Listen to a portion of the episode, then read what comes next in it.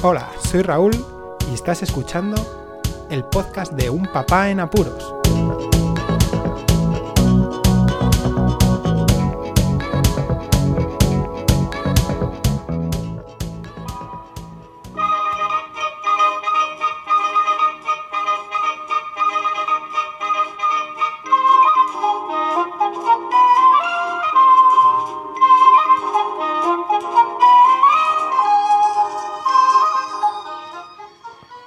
Escuchas.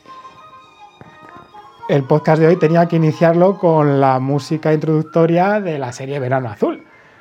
Aquella serie que nos marcó a muchos de una forma u otra, ya que a mí, por ejemplo, me llegó un poquito más tarde del, del estreno, ya que era bastante más pequeñito.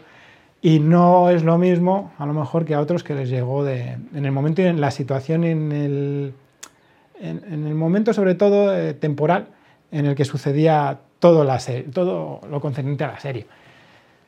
El síndrome de verano azul lo he titulado así el podcast porque eh, estamos teniendo la oportunidad de volver a ver la serie en casa, ya que mi hijo mayor de 9 años está asistiendo a un campamento de verano en el cual están viendo en algunas de las clases que imparten capítulos de, de, esta serie de Verano Azul. Es una serie que se emitió en los años 80 en la televisión pública aquí en España y que trata de las aventuras y desventuras de un grupo de chavales entre, que, tienen edades entre, pues creo que son 14, 15 años aproximadamente, y 6, 7 creo que tiene más pequeño, en un pueblo del sur de España, costero, y todas las aventurillas que, que, que tiene que ver con, con ese veraneo que tienen allí muestra también una sociedad muy distinta a la que, a la que es actualmente. Eh, daos cuenta que quién podría ahora coger una bicicleta, dejar a los chavales que cojan las bicicletas y se fuesen a, a cualquier lado dando una vuelta sin preocuparse de que les pasase nada. Pues ahora eso sería inconcebible. Es muy bonito ver esta serie otra vez porque aunque está desfasada temporalmente y la forma de producirla también, se notan cosas que han cambiado y que a lo mejor se censuran demasiado.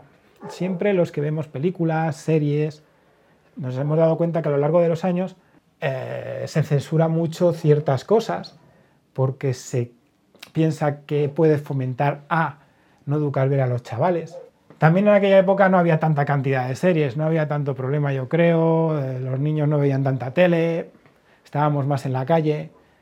Y yo creo que también quieren quitar, bueno, pues eh, ya que hay tanta mierda, ¿no? Pues vamos a quitar un poco de, escombros que puedan llegar a, originar la mierda y, facilitamos que los chavales a lo mejor pues no, no estén tan metidos en el tema de la tele. No lo sé, yo no soy psicólogo, pero bueno, eh, recuerdo muy gratamente la serie, yo la vi un poco más, más adelante en una de las reposiciones que pudieron poner en la televisión pública y yo creo que a todo el mundo que la hemos visto de, más o menos pequeño nos ha gustado porque tratan temas muy cercanos, eh, la amistad sobre todo, ahora ya no es tan fácil hacerse amigos como, como se ve en la serie, ¿verdad? Porque vas muy enclaustrado, vas con la familia, está todo muy dirigido, muchas veces, no sé, no se abre tanto, si hay muchos chavales son todos de la familia, además del vocabulario, que sí que es verdad que aunque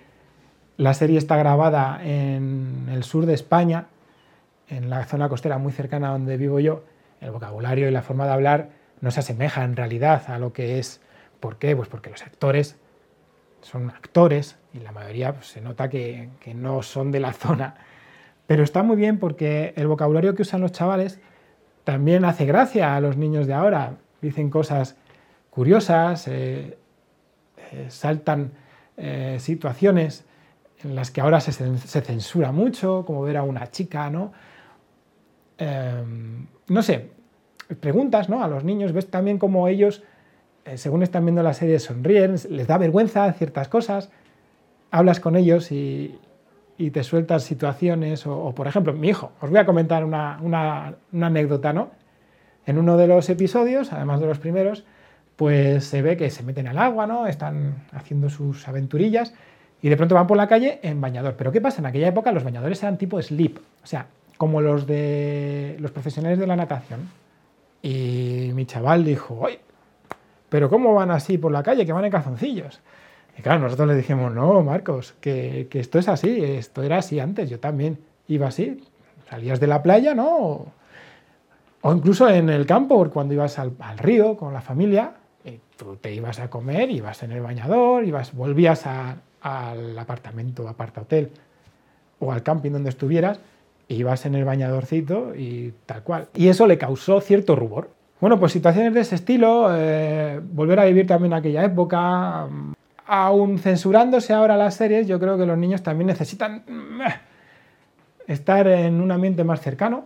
Eh, también, a ver, si sois fuera de España, ¿no? pues también supongo que las tradiciones y la forma de ver las series será completamente distinta y os pasará a lo mejor como nos pasa a nosotros con las series norteamericanas. Cosa que a lo mejor otras series tipo norteamericano pues no es lo mismo, no es lo mismo porque eh, ni las situaciones que viven, ni el lenguaje que utilizan, ni la forma de pasar los veraneos, porque si os dais cuenta las series norteamericanas como canales como Disney Channel, por ejemplo, que es el que más eh, hace producciones del estilo de, de, una franja de edad de 6, 7 hasta 13 años aproximadamente, pues los veraneos que hacen aquellas familias es irse a un lugar paradisíaco, pillarse el fin de semana a un parque acuático, yo qué sé.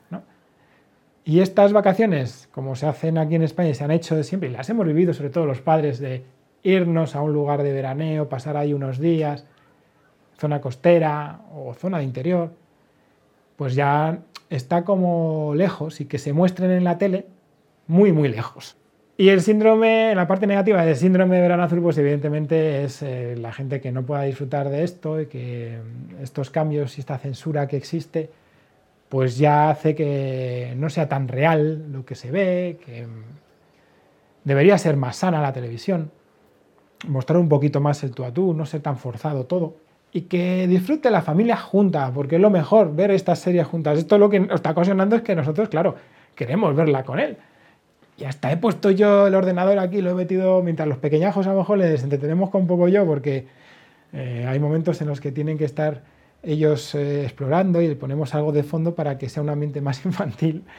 El mayor pues le he colocado aquí el ordenador con la pantalla también para estar todos juntos ¿no? y poder ver la serie y disfrutarla. Sobre todo disfrutarla en familia, que eso deberíamos de hacer todos.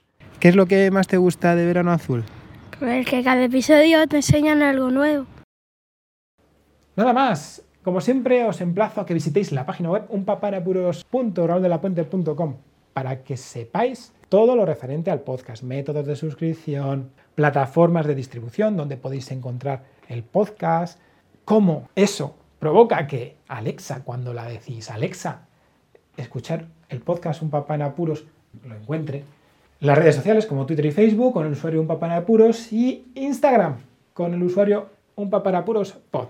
Muchísimas gracias por escucharme. Un saludo y hasta luego. Podéis contactar con un papá en apuros mediante el correo electrónico abierto las 24 horas del día, unpapaenapuros@rauldelapuente.com. También podéis seguir las cuentas de Twitter y Facebook oficiales, arroba unpapaenapuros. Estamos en todas las plataformas de podcasting y para que incluyáis el programa en vuestro gestor de podcast favorito podéis utilizar la dirección corta bit.ly barra un en apuros. Para que no os preocupéis, toda la información sobre el podcast se encuentra en unpapanapuros.rauldelapuente.com y también en las notas de cada episodio. Por cierto, no os olvidéis de dejar una reseña en iTunes, dar un me gusta en iBox y compartir cada episodio en las redes sociales. Así nuestro podcast será más visible y llegará a más gente. Muchas gracias, Poz Escuchas.